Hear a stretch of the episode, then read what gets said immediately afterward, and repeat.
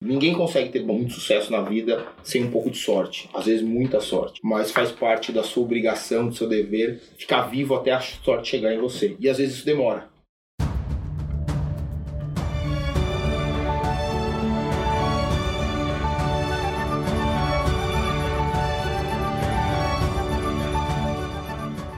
Estamos no ar. Me chamo Luiz Guilherme Prioli, sou associado do IFL São Paulo e seu âncora aqui no podcast Acendendo as Luzes. Quem sabe o Instituto de Formação de Líderes São Paulo é uma associação apartidária, independente e privada para encorajar os valores liberais no Brasil através de seus membros e ampla rede de parceiros. Nós acreditamos que os cidadãos comuns são os verdadeiros protagonistas das ideias da liberdade. Aqui estamos num, na mais uma versão do podcast com dois convidados é, no tema de hoje, gerindo empresas de investimento. É. Por isso, estou aqui com, de sempre, Oscar Dayan. Tudo bom, LG? Prazer estar aqui com você de novo. Sempre bom, nem pare... ele fala como se nem fosse ele que organizou tudo isso. Associado do IFL São Paulo, trabalha com aquisições de novos negócios na Tishman Spire e é formado em finanças pela Bentley University em Massachusetts, comigo aí. Assim. E temos aqui também mais um associado do IFL São Paulo, Márcio Zarzur, sócio da gestora de Venture Capital Domo Invest, atuando como responsável por fundraising e sócio e board member do Family Office Oikos. Possui formação em administração de empresas com ênfase em marketing pela SPM São Paulo e especialização em Venture Capital pela Wharton School, na University of Pennsylvania. E está cursando MBA da Columbia, em Nova York. Campeão sul-americano de Jiu-Jitsu, brabo.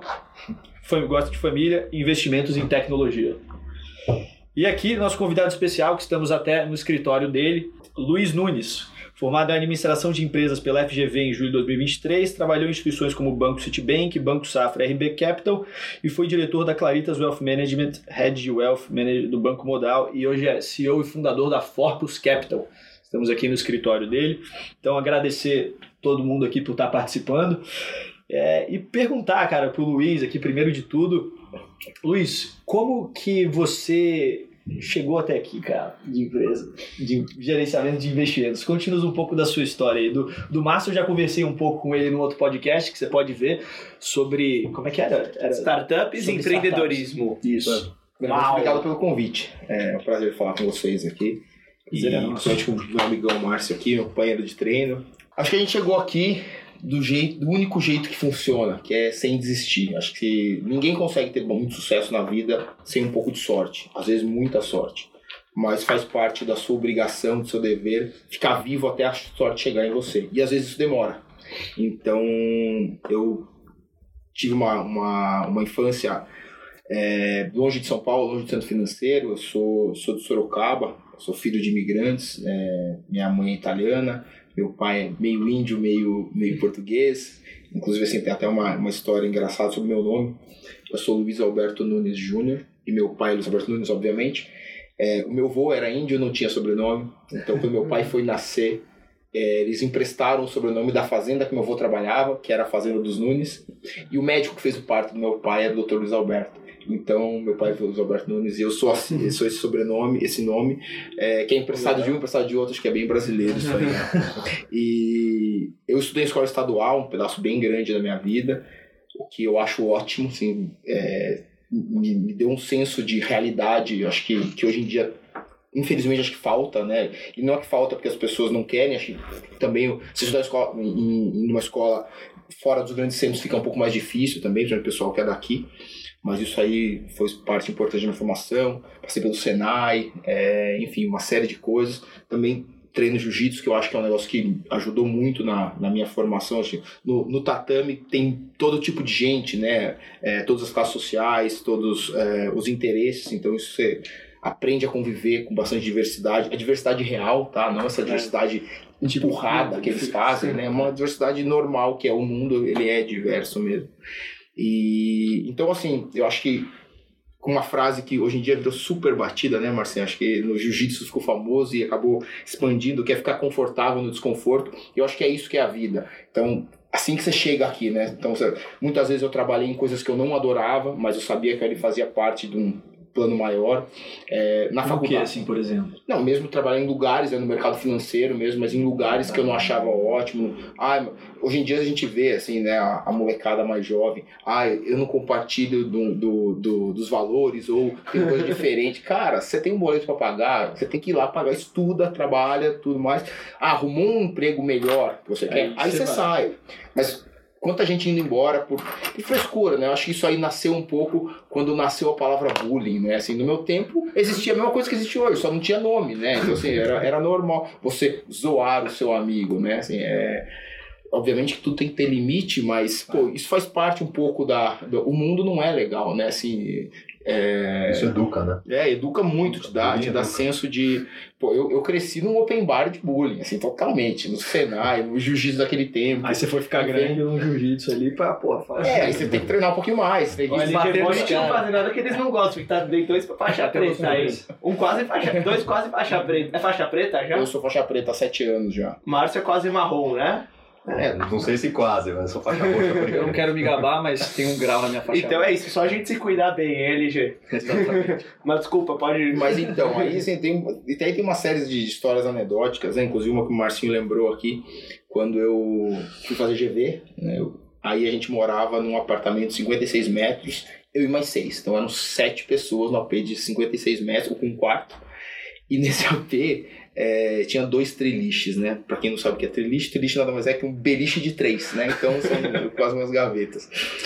E eu, como cheguei por último, eu ganhei a- a- o beliche do meio, né? A cama do meio.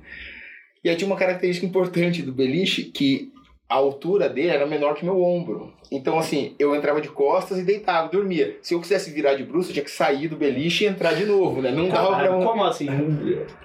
A altura A dele altura, você vai virar e bate aqui. Era no- quase que um- não conseguia virar na cama. É, Ah, porque, então você tinha que sair e entrar de Era um novo. treliche, Era mas na altura de um ah, beliche, né? Então tinha um, dois, três. É, assim. eu- aí depois a gente acabou comprando um beliche que era um beliche mais inteli- um treliche que era mais inteligente, que era o beliche normal com uma cama ali no chão. aí, aí, só que aí entra outro problema, quando o cara de cima quer sair, ele pisa na sua cama. Enfim, mas assim, foi um tempo que foi super incrível, assim, foi muito divertido. Isso, sabe, contribuiu negativamente zero na minha formação, era muito legal. Inclusive, esse beliche, né, que era eu, o Thiago Rocha e o Samuel Caneu. O Samuel Caneu foi CEO do Banco ING e o Thiago Rocha é o atual é, head de M&A do Credit Suisse. Então, aquele beliche deu certo. eu, Baita queria, eu queria comprar esse beliche de volta, você não achava.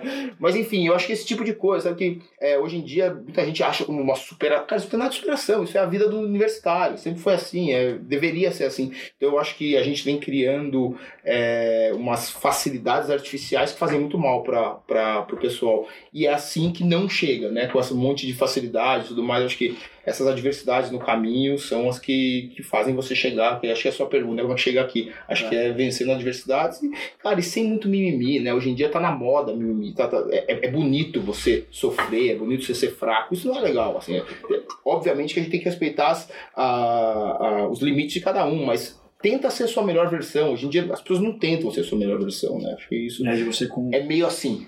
Conseguir lidar com a adversidade. O que me lembra os nossos dois patrocinadores.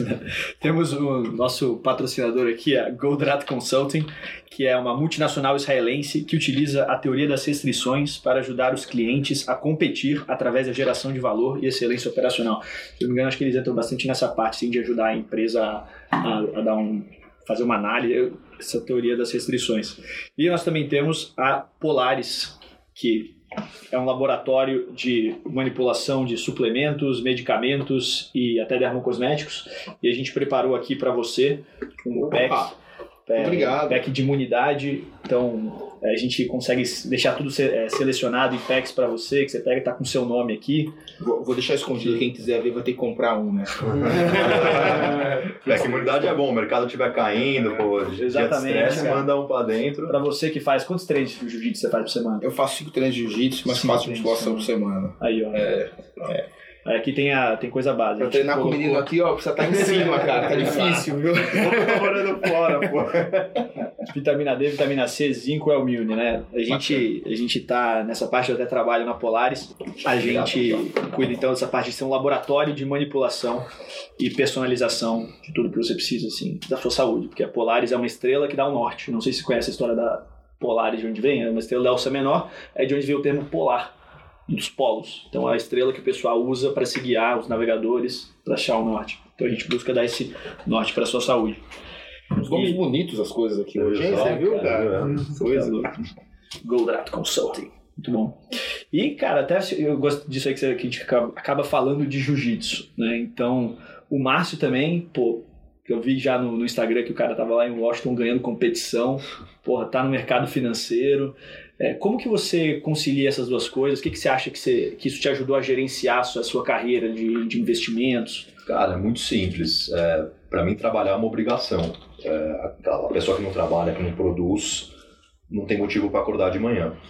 Cuidar da minha saúde também é uma obrigação. Então, você fazer exercício físico, você fazer esporte, você se desafiar todos os dias, tem que ser uma obrigação. Um, no caso do jiu-jitsu, além de ser algo que promove saúde, na minha visão, foi algo que um esporte de um esporte competitivo, onde eu entendi que eu conseguiria me desafiar um, e fazer isso de forma longeva. Eu lutava boxe. No boxe, o teu objetivo é nocautear teu adversário depois de alguns nocautes que você toma, é, a chance de ter uma sequela séria lá na frente é muito, muito grande. No jiu-jitsu, você pode ser finalizado 30 vezes num treino, uma hora depois você está pronto para treinar de novo. Uhum. Inclusive, esse é o grande motivo do jiu-jitsu ser um, talvez o grande destaque no, no, no, no MMA, né, na, na, luta mista, que é, é uma, uma arte super nova, né, o Brazilian Jiu-Jitsu que a gente treina, existe há menos de 100 anos, mas você consegue treinar todo dia no limite. Uhum. o boxe você não consegue, né? O, o Muay Thai você não consegue. Você não consegue fazer sparring todo dia. Jiu-jitsu a gente, eu, eu a gente vai treinar, é porrada, é o máximo ali, é o máximo. Só que não se machuca, né? Então você bate e tudo mais. É, então tem o famoso tem... golpe que sai de qualquer posição, né? Os três tapinhas. É, exatamente. E para você ser bom no jiu-jitsu, acho que não, não basta só esforço, você tem que ter alguma inteligência, você tem que saber linkar as posições, é um jogo muito mental, muito psicológico também. Então, acho que a união dessas coisas me fez acabar é, indo para esse lado também. Um, como que eu concilio as duas coisas? Tem as mesmas 24 horas no dia que todo mundo tem e eu escolho onde eu quero priorizar. É, trabalho, jiu-jitsu, agora estudos, estou fazendo meu MBA em Colômbia, Uh, e eu de, tento deixar umas horas para dormir também. e aí, quando dá. Queria falar sobre isso. Eu vi o Marcinho começar, né? Assim, eu vi ele começar de faixa branca. branca, né? Não sabia nada de jiu-jitsu. E, pô, eu vim acompanhando, tá? Hoje em dia, assim, tá super duro, assim, é um cara que eu tenho uma dificuldade gigantesca de treinar com ele. E mesmo assim, nesse, nesse tempo ele evoluiu lá como sócio da, da Domo, da Oikos, é, agora está fazendo MBA, talvez um dos melhores MBAs do mundo. Então eu acho que, que aqui o jiu-jitsu também serve como uma argamassa, de ele está olhando todo dia. Os, a gente tem uma sorte né, de treinar com os melhores do mundo. Então você vê a pessoa no com, com a, o desempenho ao máximo, quando ele te dá uma motivação também, acho que é, o, o jiu-jitsu acaba entrando como uma. Como eu, eu gosto de chamar o jiu-jitsu da a moldura da nossa vida, na verdade. Né? O uhum. jiu-jitsu ele tá, tá sempre perto. Você está tá trabalhando, você tá pensando um pouco de jiu-jitsu. Uhum. Então eu vi assim, o desenvolvimento do Marcinho, que tá assim, há horas de provavelmente pegar a faixa marrom, que é a, só falta a preta, né? E eu tava falando aqui no começo, eu fico, assim, eu fico muito grato dele pegar a faixa marrom, porque é muito ruim apanhar do faixa roxa, eu prefiro apanhar do faixa marrom. então facilita, por trás. facilita muito minha vida, né? E, mas brincadeiras à parte, eu acho assim, é, eu tenho visto a evolução dele não só no jiu-jitsu, mas em tudo. Você vê que as coisas andam junto, assim, é, é muito bacana ver mesmo. É, a questão de você se desafiar e sempre exigir o, o melhor de você mesmo. É aquela filosofia estoica de memento mori. Você tem que fazer o que você está fazendo como se fosse como se você fosse morrer amanhã. E não é eu levo antes, vamos sair na balada, beber todas e putz, uhum. acordar. Amanhã você vai acordar, mas faça o que você está fazendo naquele momento como se fosse a última vez que você fosse fazer aquilo. Então, sim, deixe tua marca e é isso que constrói legado. É, é até curioso assim, se a gente pensa, cara, será que é o jiu-jitsu que está realmente construindo essas grandes pessoas ou são grandes pessoas que estão sendo atraídas para o jiu-jitsu, né? O, Eu acho que, que é a, bit of both, né? Então a gente você chega ali no, no você vai fazendo uma, uma, algo que demanda uma, uma, uma performance alta, né? Eu até tava falando pra você no começo, eu em algum momento da minha vida achei que eu pudesse ser profissional de jiu-jitsu, assim, e hoje em dia eu olho para trás, era uma, era uma ilusão completa, assim, eu vejo as pessoas que são os profissionais, assim, no, ritmo. É, não, eu fui muito bem até a faixa marrom, fica, minha última, meu último campeonato brasileiro foi de faixa marrom. Mas de faixa preta, o meu melhor resultado foi um terceiro no Sul-Americano. Então, assim, na- nas outras faixas eu ganhei 13 paulistas, é, quatro brasileiros e dois sul-americanos. Na faixa preta foi um terceiro de preta, assim, assim, chorado. Então, é, é muito longe. Assim, o pessoal profissional mesmo é muito longe. Você não acha que tua performance no tatame reflete um pouco de como você é na vida também? Ah, sem dúvida. Principalmente no momento ali. A gente falou exatamente sobre isso, né? Eu, por exemplo, eu tenho muito mais título do que eu tenho jiu-jitsu. Isso, isso é um fato, assim. Você pega pessoas muito melhores que eu não ganharam com eu ganhei. Eu tenho uma característica de resolver o problema na hora. Na hora eu dou um jeito, sabe? Aquele cara de mate... aluno de matemática. Como é que se faz? Não sei, na hora lá eu vejo. Eu sempre dei um jeito na hora e eu sempre cresci muito quando eu tava perdendo. Eu, eu sou melhor perdendo do que ganhando. Então, eu sempre tendo a, a me desempenhar. Tem gente que, a hora de uma dificuldade maior, acaba se retraindo um pouco. Não sei se você, é, você, você percebe isso na, na- ali no, no, no treino, no jiu-jitsu. Então, assim, de novo, acho que o jiu-jitsu é uma parte muito importante da minha vida. É, eu fui uma, uma criança obesaça, assim, muito, muito, muito obesa. Então, é, isso me ajuda a manter a forma, que eu acho importantíssimo, né? Acho que Então já garantiu o bullying lá. é, não, o, o bullying me ajudou muito também a emagrecer. Criou né? caráter, depois ficar apanhando É. todo dia no Eu- jiu-jitsu também eu- cria caráter. Lá na escola estadual, eu lembro de. é, teve um momento, talvez quem tá vendo nem sabe do que eu tô falando. Eu tinha um programa social que chamava Le- Leve Leite, né? Que eles davam leite para quem é da escola estadual que não tinha, que não tinha condição. E por muito tempo era um saco de leite que você botava na mochila era incrível aquilo. Aí depois veio um, um governador e mudou pra uma lata de leite. Cara, a lata de leite foi tipo um inferno na minha vida, porque não cabia mais na mochila. Aí eu levava aquela lata de leite abraçada. Cara, era tudo assim. Você comeu a outra lata de leite, você engolia essa lata de leite. Era gordinho com uma lata, abraçado numa lata de leite de ferro, assim, era horroroso. aquilo. Mas assim, isso tudo vai construindo o seu, o seu caráter, né? É interessante como você evoluiu nelas, porque você começou morando é, sete pessoas num apartamento de 56, hoje você tá numa laje dos melhores prédios aqui na, na Vila Olímpia. Além disso, você começou como obeso, virou campeão de jiu-jitsu. É incrível como isso vai melhorando, né? Como que você se colocou nesse caminho? O que, que te fez determinar que você queria tipo, ser o melhor no que você, em Vou tudo parar que de você se empenhasse? foi? É, eu paro de ser gordo, eu vou virar grande, sabe? Tudo Virar grande. Cara, eu, assim, o o voo parar de ser gordo aconteceu, eu lembro bem isso aí. Que foi, eu tinha uns 14 para 15 anos. Eu tô adorando porque é gerenciamento de empresas de investimento. Cara, como que você parou de ser gordo? Não, é, mas eu achei. O meu, o meu aconteceu o seguinte: eu tava numa. Eu lembro o nome das pessoas, tava eu, o Lucas e o Fernando. Foi um dia, um dia relevante na minha vida. E uma das meninas da classe veio com um papel, né? E deu pro, pro Lucas, me pulou e deu pro Fernando. Aquilo ali nada mais era que o convite de aniversário de 15 anos dela. E eu não era convidado pra essa gente de 15 anos porque eu era o gordinho da, da sala, né? Cara, aquilo me pegou muito, assim. Eu fingi que não aconteceu nada, mas meu, me pegou demais aquilo. E aí eu. É, tive, bom, um dia eu fui numa. A gente tá falando de 1994, 95, né? Eu tinha 13, 14 anos. Nasci, nasci em 81. E aí o. Não tinha internet no jornal. Então eu fui numa banca de jornal, comprei três revistas, emagreça, dieta, sei lá, uma coisa assim, uma coisa nessa linha. Cara, e aí você lê pela primeira vez, nossa, existe um negócio chamado carboidrato, existe um negócio chamado proteína. Aí, cara, eu fiquei mastigando ali, literalmente, aquelas revistas ali. Eu tinha, eu, lembro, eu tinha 14 anos, 1,69m e 105 quilos. Esse era meu peso. Nossa, essa era a minha, com- minha composição física. E aí, aí tinha uma série de cardápios, não quê. aí eu fui juntando, pô, isso aqui não, isso aqui não dá pra comprar. Isso aqui, isso aqui, ah, pô, isso aqui. Aí eu montei uma, dois dias de dieta, assim, depois de duas semanas relendo, lendo e relendo com as três revistas, eu- to- toda a minha fonte de, de, de conhecimento era aquilo.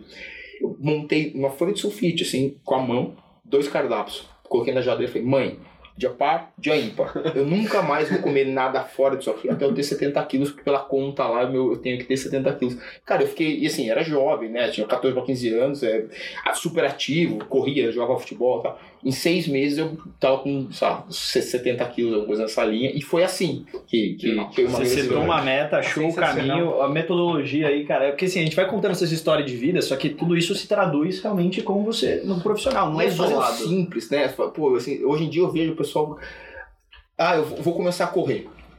Legal, vou começar a correr. Preciso comprar o melhor tênis do mundo, o melhor Garmin do mundo. Preciso é, contratar assessoria. Cara, lá em Sorocaba a gente já nasce sabendo correr. Eu não sei de onde saiu esse negócio, tem que contratar assessoria pra correr. Não sei. Legal, você, pô, começa a correr primeiro. Quando você estiver correndo razoavelmente bem, aí você contrata um profissional para melhorar a sua performance. Eu acho super bacana. Mas o primeiro dia de corrida precisa de tudo isso. Cara, pega um tênis mais ou menos. é, um relógio que você tiver e corre na rua, cara, pelo amor de Deus. Come, começa de um jeito. Assim, o pessoal, ele, assim, o, o, o ótimo muito inimigo do bom, né? Então começa a fazer as coisas, começa como der, começa com o kimono mais ou menos que tiver, começa na academia mais ou menos, depois você vai evoluindo. Assim como, pô, quero trabalhar. recompensando, né? É, e quero, quero, eu quero trabalhar, vamos supor, pô, eu tenho 21 anos, quero trabalhar na gestora de ações que faz o sistema é, top-down de análise. Legal, você tem esse emprego? Você provavelmente não tem esse emprego. Cara, o que, que você tem que é o mais perto disso? Faz isso, faz, seja o melhor daquilo ali, aí você tenta arrumar um outro emprego e vai Adjacente. é, vai crescer. É igual fazer prova de matemática. Você pegou, não sabe. Como, é, começa a escrever alguma coisa. Começa, vai ali que o negócio vai nascendo. Você vai, vai se ajudando. Agora você Cara, fica eu- esperando cair do céu, não vem. Eu adoro o Q&A que você faz no teu Instagram e sempre que você abre, vem alguém perguntar, ah, comecei de estágio no banco XYZ, é, me dá uma dica. Você sempre fala, seja o primeiro a chegar, o último a ir embora, o resto se resolve. É, porque assim, eu acho que quando você, é muito jovem e tá trabalhando, é, é como se você estivesse numa biblioteca e você é o faxineiro da biblioteca. Cara, seja um mega faxineiro, você vai limpar tudo rápido e muito bem, alguém que tá ali vai te ensinar, ou vai, ler- vai deixar você ler um livro, alguma coisa. Vai te notar, né? É, Tem e, um ramo ali que você aquelas- tá fazendo a sua responsabilidade. Exatamente, aquela história também, assim, pô, ninguém me ajudou, ninguém me ajudou. Experimenta o seguinte, né? Pega um carro, quebrou seu carro, quebrou na rua. É Aí você fica ali dentro, ninguém vai me ajudar. Ninguém vai te ajudar, meu. Agora desce do carro e começa a empurrar o carro. Tenho certeza que alguém vai parar e vai te ajudar a empurrar esse carro. Mas, Cara, você não faz nada por você, você quer que o outro comece. E assim, isso aí vai spilling over em várias coisas. Eu já vi uma série de pessoas. Ah, é, eu falei, pô, mas você tá indo embora, sei lá, seis da tarde. ah, pô, os sócios estão ficando aí até nove da noite. É, quando eu for sócio, eu vou ficar também. Amigo, você primeiro tem que se portar como sócio, pra depois você Depois virar virar sócio. É igual assim, o Marcinho provavelmente já tá se portando como um faixa marrom há muito tempo, pra depois pegar a faixa marrom. Então, assim, é, a pessoa que quer muito. Hoje, hoje tá na moda, eu quero primeiro o reconhecimento e depois o esforço. Entitlement. É mais fácil colocar um título no Instagram, um título lá no LinkedIn, do que de fato ser seu negócio. Cara, esse negócio de rede social é um negócio perigosíssimo, né? Assim, a gente, a gente vê gente na academia, você vê que tá treinando de um jeito que você, você fala assim, cara, na boa. Você acordou, você veio pra fazer isso. Assim, é, é inacreditável. Mas aí vai ali no Instagram e ô, ô, ô, DJ tira já foto, coloca ali cara É, não treina sem tirar uma foto. Não consegue, não pode ir pra casa sem tirar uma foto. É oposto, quanto, quanto pior treina, mais foto tira. Cara, eu acho, que tem uma correlação positiva Deve disso aí, cara. Deve ter mesmo.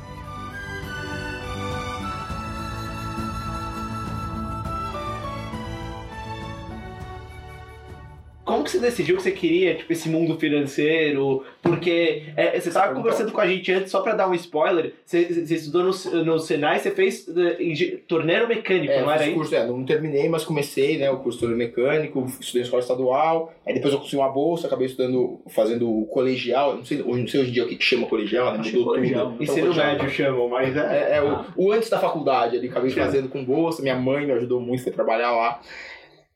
E trabalhando lá, minha mãe conheceu uma pessoa que foi a pessoa que assinou a carta, porque quando eu, eu- eu estudei com bolsa integral na GV, né? Mas você tem que pagar depois de. de- depois que termina, você tem que, você tem que pagar. Depois de, depois de um ano você começa a pagar.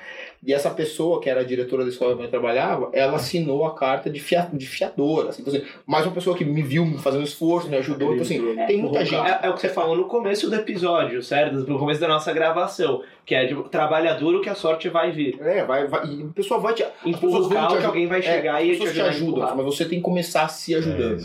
Cara, como é que eu decidi isso? Foi assim, é um mix de alguma coisa, né? Então, a primeira, eu sempre fui muito bom de matemática, né? Eu sempre fui um cara de, de exatas, né? Aí dentro desse mundo de exatas, eu.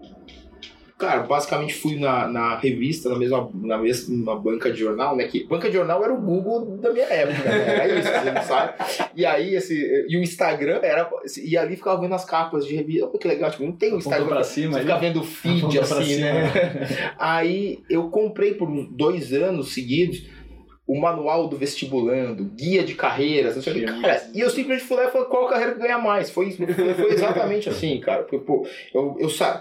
De novo, né? Acho que eu- tem uma. Tem um, eu acompanho muito o Jordan Peterson, eu gosto muito dele. E, Yes! e ele fala, e ele fala um negócio que é muito legal. Muitas vezes você não sabe o que você quer. Isso é normal. Começa olhando o que você com certeza não quer. Que isso aí é um bom início. Você assim, fez aquele self-authoring dele, cara? Não, não Ele fiz. tem, né? Puta, é muito massa. É, eu, eu já ouvi dizer, mas eu, Eu nunca. fiz. eu nunca- Decide por exclusão, né? É, aí eu falei assim, cara, eu não quero mais viver aqui onde eu tô vivendo, cara. Assim, essa vida que eu tô levando aqui não é legal.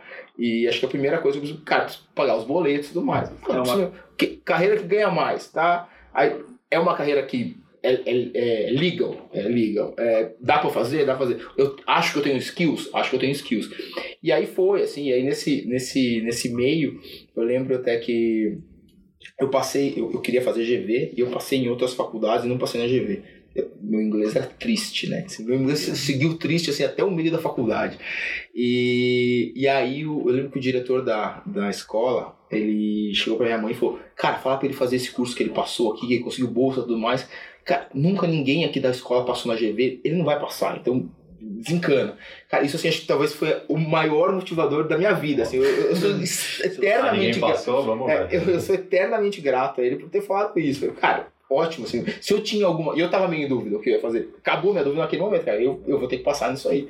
Enfim, acho que esse negócio de se desafiar, então, o negócio de jiu-jitsu que linka tudo, de ir lá e tentar emagrecer pela, pela revista e depois procurar outra revista pra, é, qual carreira que ganha mais, vou fazer isso. Acho que é um link todo, assim. E até nesse ponto, né? Porque uma vez que você consegue, vai ser, ser mestre de você mesmo e você entende como que essas coisas funcionam, você busca isso em outras pessoas. Então, quando você está querendo gerenciar uma empresa de investimentos, também é pessoas. Você tem que ajudar a selecionar essas pessoas, a saber lidar com elas, porque no final das contas, não é o que muita gente acha que é só númerozinho, você vai imputando os negocinhos e acabou. é muito. É quase que o contrário disso, né? De ser númerozinho. Acho que. É, eu tava falando com o João Braga, que tem uma, uma gestora também, meu vizinho, meu amigão. E ele tem no, no. Ele tem uma política de contratação e tem gente egoísmo, né? Pô, tem que ser um cara que você quer tomar uma cerveja. Não dá pra você. Você vai ficar sentado 12 horas por dia com uma pessoa que você não, não tem uma afinidade. seja, o cara pode mais que a mulher ali. né? É. E o, por exemplo, tem uma, um dos sócios aqui, estou comigo na faculdade, uma pessoa que eu tenho extrema confiança. Até alguém que estava rodando nos Instagrams aí, como é que os Navy SEALs contratam, né? Que tem a, a, a matriz de, de capacidade e de confiança. Então, eles preferem um cara com uma capacidade, eventualmente uma capacidade nota 7 e uma confiança nota 10 do que o contrário. E acho que isso no, no business de, de qualquer business também é importante. Obviamente que a capacidade não pode ser 1, mas o eu acho que você é, gerenciar e gerir uma empresa, né? Até a gente estava falando, eu sou o CEO e o Francisco é o CIO, né? Ele cuida da cota, eu cuido da empresa, eu cuido de. Obviamente ajudo, somos só sete pessoas, né? Para fazer tudo isso aqui, então a gente- todo mundo faz um pouquinho. Mas o, o que, que é importante? É importante você saber é, o bate-a-sopra, né? Você precisa motivar as pessoas. É, que o pessoal sempre fala, o pessoal mais old school no mercado financeiro, cara, tem a cenoura na frente e a cenoura atrás. Você, você vai, você vai usando um pouquinho das duas cenouras ali para fazer o pessoal andar. E, e eu acho que assim, é um ambiente super, super bacana, é um ambiente sério e, assim, a competência das pessoas é básica. E uma coisa que a gente sempre faz, a gente nunca tem vaga aberta, a gente nunca está contratando, a gente nunca deixa de ter alguma. Por exemplo, a última pessoa que a gente contratou, é, eu conheci ele num evento tudo mais, achei assim, fez um fit incrível, começamos a conversar, três meses depois estava trabalhando com a gente. Então, assim, é totalmente pessoas, tem que entender os valores da pessoa, a disposição. Tem gente que trabalha muito bem, é super capaz, mas tem um ritmo de trabalho totalmente diferente, né? Assim, aqui a gente gosta muito, vou tirar férias. Você tira as férias, mas você continua respondendo os e-mails, continua atento. Como você continua quando está no trabalho, ninguém vai te encher o saco, você precisa ir no médico no meio da tarde, alguma coisa assim. Então a gente gosta de fazer um mix de a gente acha que tem só uma vida, né? não tem vida pessoal, vida profissional. Você tem uma, você tem uma vida, né? E aí, você está viajando, obviamente ninguém vai ficar te ligando toda hora, mas, pô, se tiver uma, um assunto, você É uma coisa rápida. Né? é, Você é o cara que tá responsável por aquilo. Acho que isso aí tá naquele sentimento de responsabilidade mesmo, de, de você falar assim, cara, eu, isso é necessário de mim para que aconteça.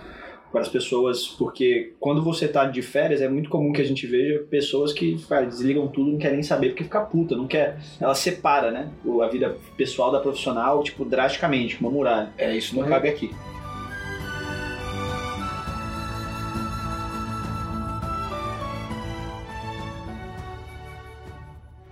E é tipo, que, conforme a gente tá conversando, esse conceito de work-life balance que tem muito nos Estados Unidos, né? Que, ah, como que é o work-life balance nessa empresa? Não sei se é um conceito que eu concordo muito. Eu não sei sobre o work-life balance da empresa, mas no meu conceito do Luiz, eu acho que work-life balance você não sobe no pódio. né?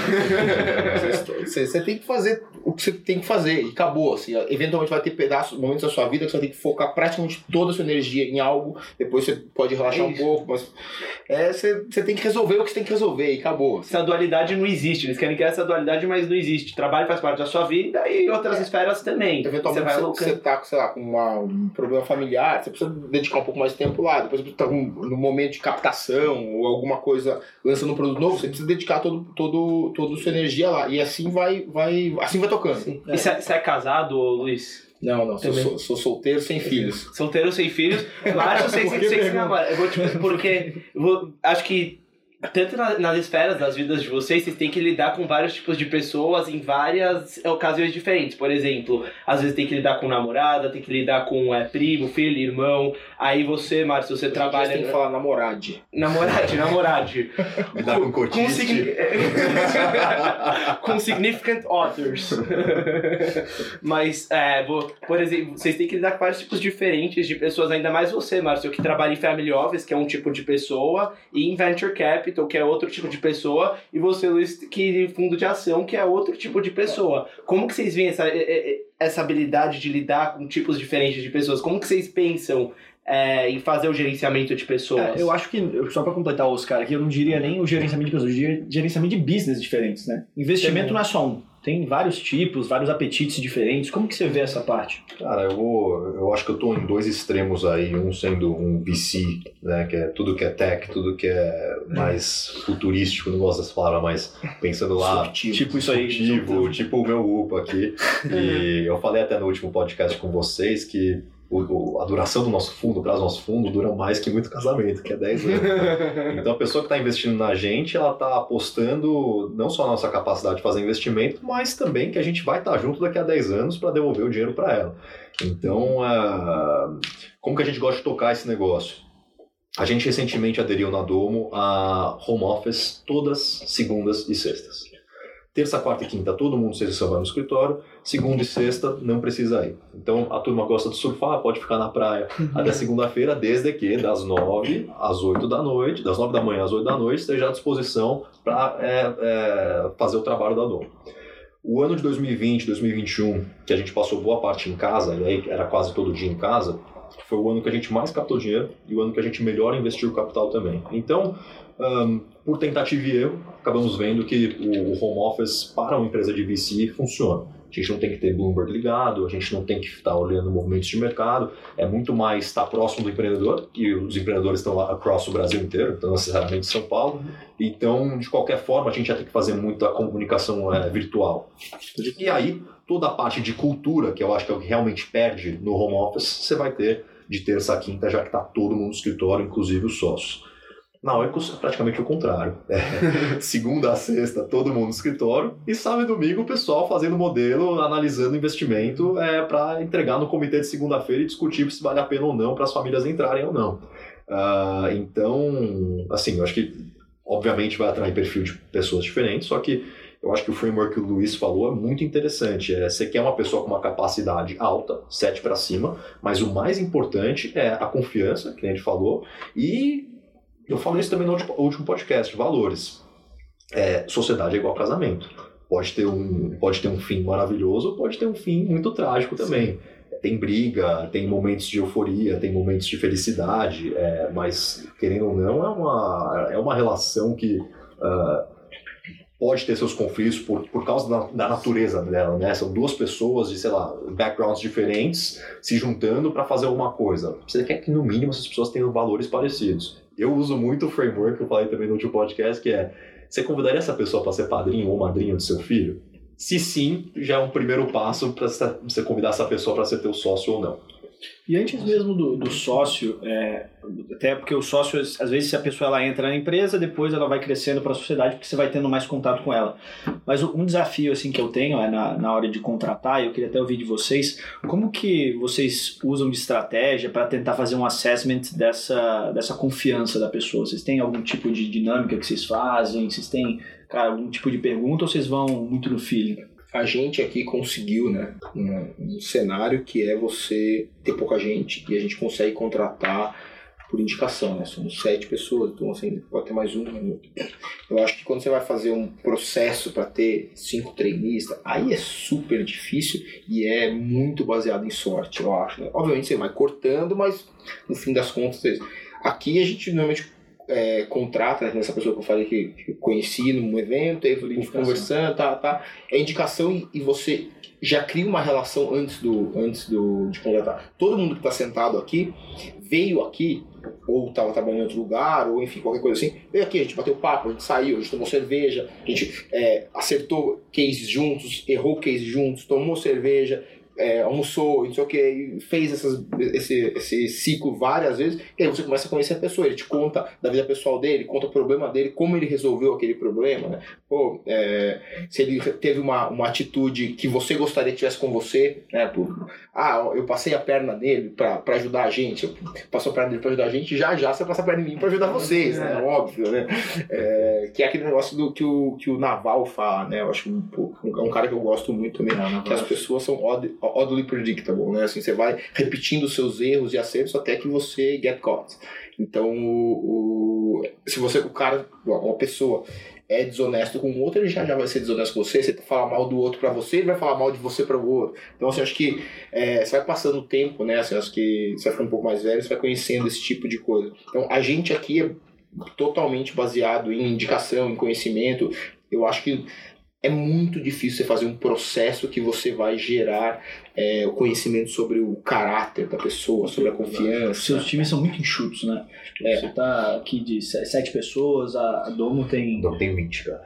20. time grande, time grande. É, a gente cresceu bastante porque a gente está tocando quatro fundos agora e três estratégias diferentes. Cada estratégia tem seus próprios gestores e tem toda a equipe de portfolio management, deal flow, uh, port, uh, value creation que trabalha para todos os fundos. Então a gente tendo gente boa, é um pouco na cabeça. A gente abre vagas, diferentemente do, da Forbes.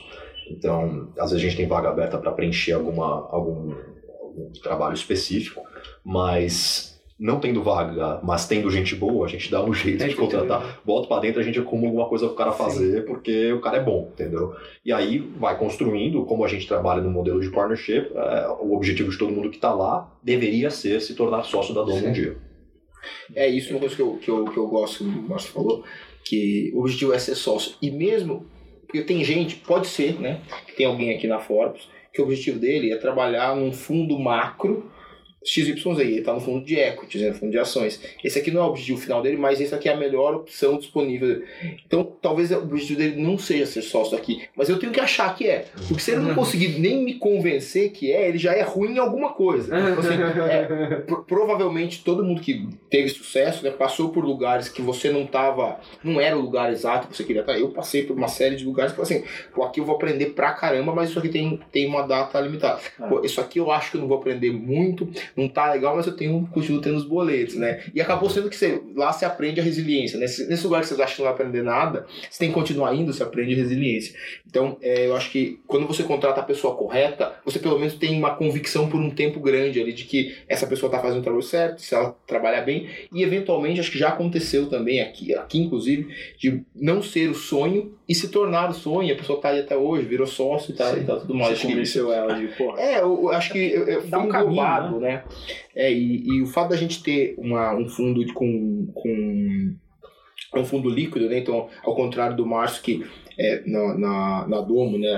Não na, no Oikos, a gente está mais ou menos sempre aberto à captação. Hoje em dia o fundo está fechado, mas está sempre aberto. Então, a gente também tem que lidar com os nossos stakeholders, né? Então, esse é um trabalho muito meu.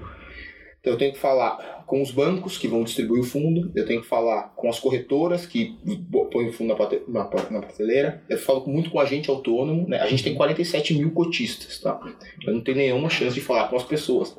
Então a gente fala com o agente autônomo que fala com, com o cotista. A gente criou aqui uma ferramenta, eu criei cinco anos atrás, que é um Twitter, né? Eu tenho 50 mil seguidores no Twitter, tenho mais 10 mil no Instagram. Eu acho que, então esse, esse o meu Twitter, ele me faz uma, me gera uma situação que eu consigo feeds, né? As pessoas com o que eu tô pensando, é, qual qual é nosso, o que a gente acha do, do mercado, qual é a posição. Se começa, começa uma coisa a dar muito errado, a gente é, já avisa ali, então você vai deixando a pessoa mais calma. O nosso cotista, né, o, como a gente tem 47 mil cotistas, eu tenho muito cotista que tem um, um montante teoricamente é, é, reduzido no fundo, mas muitas vezes é o quase que a poupança toda da pessoa, né? Então, para mim, aquele cotista que tem ali 2, 3 mil reais ou tem 10 milhões de reais, ele é exatamente igual. O que, que é 2, 3 mil reais? Nada mais é, não é nada além de horas que essa pessoa não passou com o filho, horas que essa pessoa passou no ônibus não trabalhar, horas que essa pessoa teve que fazer uma, uma hora extra. Então, assim, aquilo ali, é, esse dinheiro é esforço. Aquilo ali é coisas que ele abriu mão da vida para ter aquele. Então, eu preciso cuidar daquilo ali, não como se fosse meu, mil vezes melhor do que se fosse meu, né? Então, é, a parte boa é que a gente tem. Eu sou o maior cotista do fundo, né? Eu e meu sócio aqui. A gente é o, nós somos os maiores cotistas de pessoa física de todos os fundos. Então, quando alguém perde, quando o fundo cai, a gente é o que mais perde, né? Skin in the game. Né? É, mas quando a gente olha naquele o, o dinheiro de cada pessoa, é muito importante para mim lembrar que aquele dinheiro é esforço, é trabalho,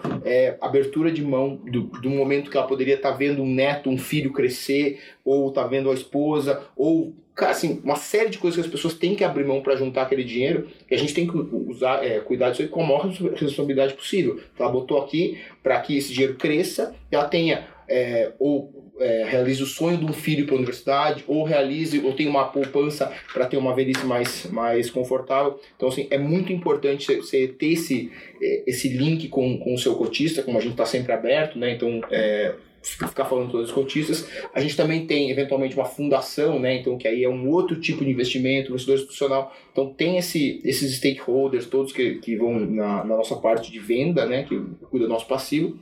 Por outro lado, tem os stakeholders da parte do ativo, que é CFO da empresa que a gente investe, o diretor da empresa que a gente investe, o conselheiro. Então, eu, eu acabo participando muito dessa interação, que eu gosto de falar que eu cuido muito aqui da Fortus da porta, da porta para fora, né? E o Francisco e o Michel, que são meus dois sócios fundadores, cuidam mais da porta, que é o cuidam da cota no fim das contas.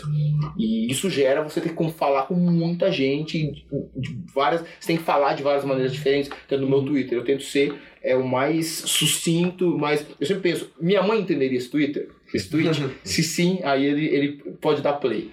Eu acho que tem uma coisa dos cotistas do Luiz que quase todos devem ter em comum, é que todos devem estar muito felizes com a performance da Forbes em qualquer uma das janelas que olha. Que, meu, bens a Deus, hein? Parabéns. Porque Valeu, isso é uma você parte. Acha, você acha que esse sucesso dá mais a evitar erros ou realmente acertar uma coisa muito. Tipo, acertar uma coisa muito bem acertada?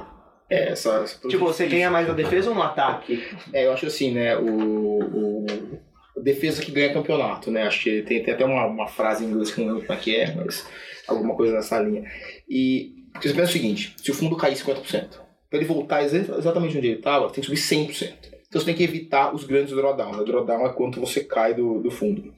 É, é melhor você ficar parado por um tempo, eventualmente, e aí você ter uma. A gente tenta aqui, né, todo mundo tenta, mas a gente tem, tem conseguido que é. Sempre que você está errado, você tentar estar tá errado pequeno e estar tá certo grande. Porque cair, você sempre vai cair, tá errado, sempre vai estar tá errado, mas você tentar ter acelerações, né? Então acho, que quando você consegue não perder, imagina, por exemplo, na, no tempo da Covid, a gente estava super redeado, né? Então, todo mundo vai se lembrar que a Covid nasceu de verdade, né? Assim, virou um problema, pelo menos da parte econômica, é, na sexta-feira de carnaval de 2020. Eu estava em Salvador, tava eu tinha saído do bloco e estava indo pro camarote. E aí me falaram, né? Pô, a S&P tá caindo 7. Aí eu falei, ah, mentira, não sei o quê, porque todo mundo sabia que a gente estava super vendido na S&P. E assim, isso deu uma gordura muito grande, assim, acho que a bolsa chegou a estar caindo 25, a gente estava subindo 3, E nesse momento tinha muita ação barata e a gente não estava machucado, a gente conseguiu ir lá. Imagina E... o cara em Salvador, já lá no auge, ficar sabendo que a cota do full tá subindo 10%. Nossa! foi, foi incrível. Eu tive que voltar antes, né? Eu acabei voltando segunda-feira para trabalhar, mas eh, foram os dois dias. É, bom. foi, foi incrível. O que um bom dias. gerenciamento não faz. Quando tá todo mundo sofrendo, você consegue, cara, tá não só calmo, mas feliz. É, e aí você consegue ter- aproveitar as boas, as boas opções, né? Então, é algo que a gente fala muito aqui. É, quando o mercado te der uma chance muito grande, que o mercado vai te dar uma chance muito grande caindo, você tem que poder comprar e não precisar vender, né? Porque se você tá, já tá todo comprado sem proteção, você cai, recebe resgate, você precisa vender aquela, aquela posição, vender lá embaixo, que coisa que você queria estar fazendo exatamente o contrário. E aí, é nessa, acho que é, a- isso é um pouco do, do que a gente faz, que é tentar sempre estar vivo, né? Então, meu avô falava isso, né? E aí, vô, tudo bem? Entre mortos e feridos, permaneça nos feridos. Então é meio isso, você tem que permanecer nos feridos e não pode morrer, né? Então, E, e é muito legal isso que você fala, assim, sobre a- trazer essas perspectivas sobre investimento, o Márcio trazendo também sobre essa parte diferente, como que elas, é, elas se conversam. E aí também eu gostaria de perguntar para você como que, assim, nas suas operações, você diria que você divide realmente os trabalhos. Você falou que os, os caras, eles cuidam, seus outros sócios, eles cuidam de, da porta para dentro, você da porta para fora. Você diria que essa performance na seleção desses ativos é uma coisa que. Como que eu coloco isso? Que você. Você acha que tem a ver com esse Trabalho, estrutural, talvez? Não, é, é como. O que, que você foca mais? Assim, acho que está um pouco ligado ao que o Oscar falou lá de defesa e ataque, mas está ligado a se você acha que a maior parte está na seleção dessas pessoas, que elas ajudam a selecionar, ou você também está ativamente selecionando isso como CEO, com essa diferenciação de CIO. E, é, exatamente. Essa questão, principalmente essa questão, É. eu escutei de alguém, você separa entre CEO e CIO, que é uma coisa que não é comum no mercado, não é tão comum no mercado, mas Isso. que é muito positiva pro cotista. é, a gente. A acho sua que- dinâmica de É, trabalho. eu sabe? acho como é que a gente é, se ajuda aqui. Assim, eu fui gestor a vida toda, eu fui CIO a vida toda, né? Então aí eu sei bem o que incomoda o CIO, né? Então acho que primeira coisa, o fato de eu ter sido gestor a vida toda, eu me dou uns inputs ali, falo com eles e tudo mais, Aham. tento trazer o máximo possível.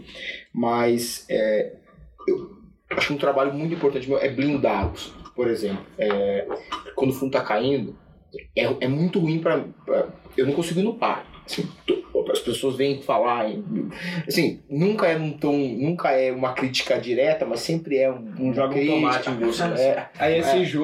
esse... ma- manda muito, ma- mandam muito e-mail, ligam demais, então assim, eu tento blin- blindá-los para que eles não tenham que interagir com essas pessoas que estão Deixar eles focados na é, gestão, essas né? pessoas estão totalmente corretas. Quem tem cliente tem chefe. As- Essas pessoas podem e devem ligar, podem e devem perguntar. Mas naquele, eles costumam estar num- numa, com, com um humor al- alterado naquele momento, o que é super justo também. Tá? Então eu tento blindá-los disso. Tento trazer informação de fora, ó. é, tal produto está sendo mais aceito, tal produto está sendo menos aceito.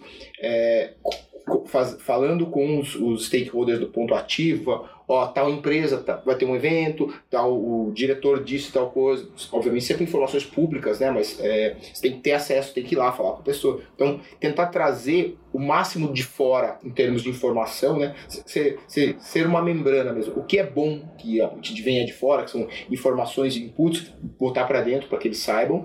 E o que é ruim naquele momento, que são as críticas e tudo mais. Obviamente que eu absorvo isso, faço a digestão e falo, pô, o pessoal tá, tá puto, não sei o que, tá? mas é, tentar com que eles consigam é, trabalhar na mesma atmosfera se o fundo tá subindo 20 ou caindo 20. Acho que isso é um negócio muito importante. É, aí tem os outros sócios, obviamente, que são tão importantes quanto a gente pra, na, na gestão, que ajudam nesse meio campo também, ajudam a falar com os outros, blindar um pouco, é, ajuda a trazer informação. Então, assim, é um time que joga muito junto, mas a gente tenta realmente tudo que é problema vir para mim, né? Acho que é essa, esse é o nosso, nosso direcionamento para eu tentar absorver ali e amortecer da melhor maneira possível. Que eu acho que é muito parecido com a parte da Oikos, né? Acho que na Oikos também tem algo nessa linha. Assim, É, na Oikos, como é um papel mais de, de conselho, trabalhei muitos anos em diferentes wealth managements, BTG, Credit Suisse, UBS na Uhum. Suíça. Um, então, é para ajudar a direcionar o business e tomar as decisões importantes e estratégicas. Uh, trazer deal, uh, indicar potenciais clientes. Como é um business com menos clientes, são entre 20 e 30 famílias que a gente cuida, uh, é completamente diferente a dinâmica do que o Luiz tem que lidar, mas é, pode ter certeza que o telefone toca muito mais quando o mercado está indo mal do que quando o mercado está indo bem. Eu acho que tem até. Parabéns pelo trabalho, pessoal. Não, isso, isso, não acontece. Eu, eu, acho que tem até dentro de finanças comportamentais um viés desse, né? Que os investidores, eles. Um, por uma mesma alta de 10 ou uma queda de 10, a queda de 10 é muito mais impactante para o cara do que a alta de 10. Então. Uh... Quem bate esquece, quem apanha lembra, né? É, lições do Tatame. É, lições do Tatame. É, né? O Luiz sempre jogando o jargão aí, outros com o mercado financeiro que a gente adora, mas é mais ou menos isso. Né? Ficou fácil de entender agora. Que que, que vocês veem no mercado, que é uma coisa talvez que todo mundo acredita, vocês acham que é totalmente besteira e que só subtrai valor do, do cotista? Tipo, uma coisa que o mercado acredita Pô, que tá errado. Vamos lá, eu acho que tem, tá acontecendo uma falácia hoje em dia. Tipo, antes, por exemplo, desculpa, só pra complementar. Não tá acontecendo. O, o, questão, tipo, overestimate growth, assim, não importa. O importante é que a empresa tá crescendo, não importa quanto você paga por ela. Por exemplo, que eu, no meu ver era uma falácia que tava acontecendo. Só pra para ilustrar um pouco mais minha pergunta. Eu acho que mais ou menos nessa linha, é... que, que me, me, assusta? Me, me, assusta um negócio que é, no mercado financeiro acontece muito, que é você pegar um assunto relevante, importante, tratar de maneira é, distorcida para o seu benefício próprio, banalizar a discussão e aquele assunto que era importante é relevante, ele vira chacota, ele vira uma besteira. Isso está acontecendo com o ISD. Isso está acontecendo agora. É, esse talvez seja uma das, uma das pautas mais importantes. Sim, qualquer pessoa que tem um mínimo de bom senso quer que o mundo continue, né? Basicamente o, o ISD é para isso. É, só que a gente tem que fazer as coisas de uma maneira pensada. Então, e a gente está vendo gente querendo surfar uma onda de falar de SD de um jeito péssimo. Vou te dar um exemplo. Vai lá, a Greta e seus amiguinhos para Davos, né, num jato privado, e fala: Não, how dare you? Como, e, não, e não pode mais fazer um buraco no chão para tirar minério de ferro, não pode mais queimar carvão é, de jeito nenhum, não pode mais é, criar boi, porque o boi peida e faz buraco na cavalo. Legal.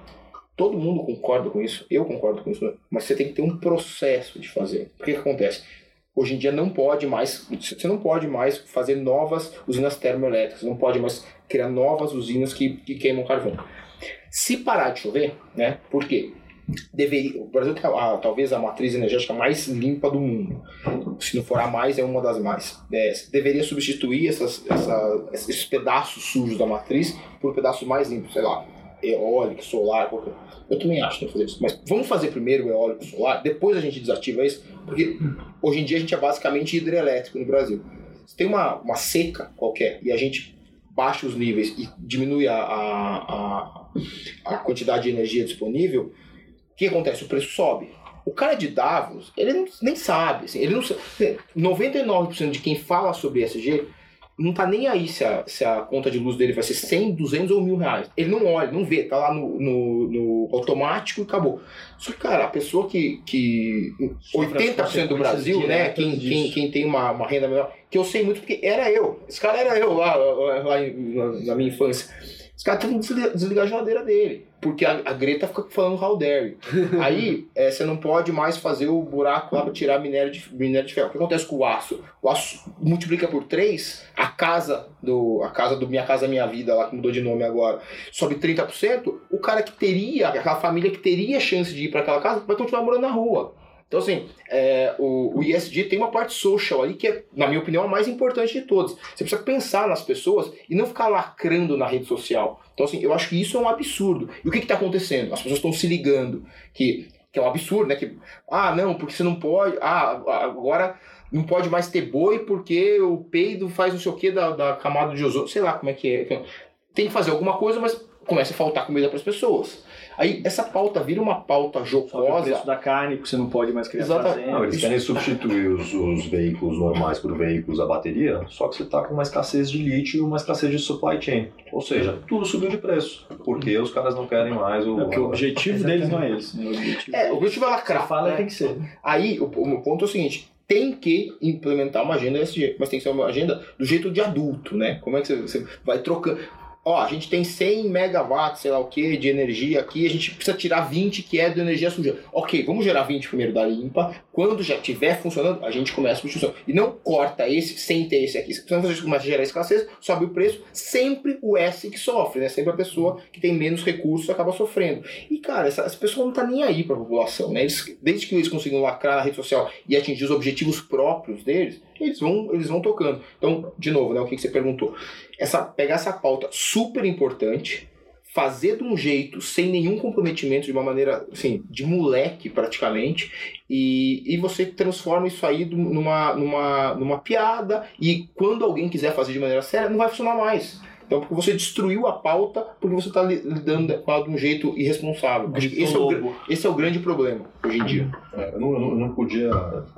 Falou melhor do que eu poderia é, tentar falar. É, no mercado de venture capital a gente vê muito isso também.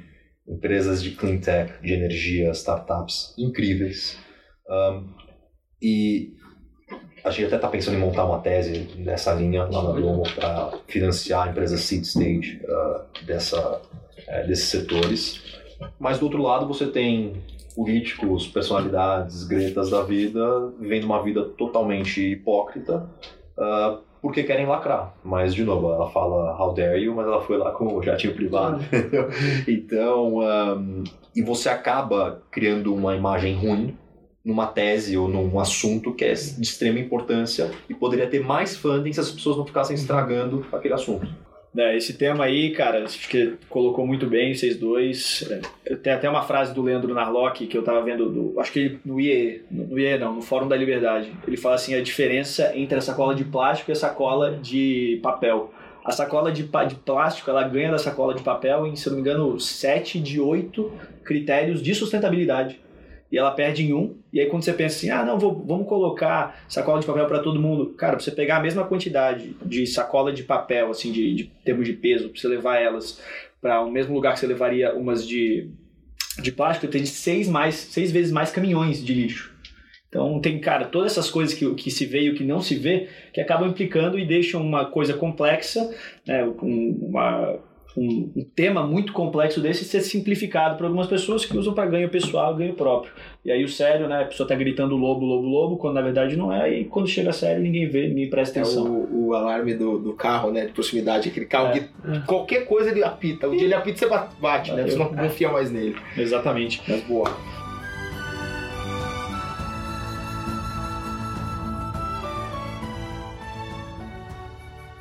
Gente, queria agradecer aqui mais uma vez vocês dois e Oscar aqui também por, por tudo isso, toda a equipe do podcast que está aí por trás trabalhando para que esse vídeo chegue bem editado para você.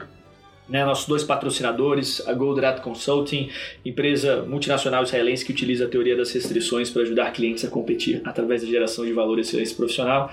E agradecer a Polaris, para você que acredita que a sua saúde não deve ser uma saúde de prateleira. É, em um laboratório de manipulação de suplementos e medicamentos que se preza pelo grau de pureza 100% nos ativos. Tá? Você pode seguir a gente arroba polaris.health ou saudepolaris.com.br. E da Goldrat como encontra? Da Goldrat eu não sei como encontra.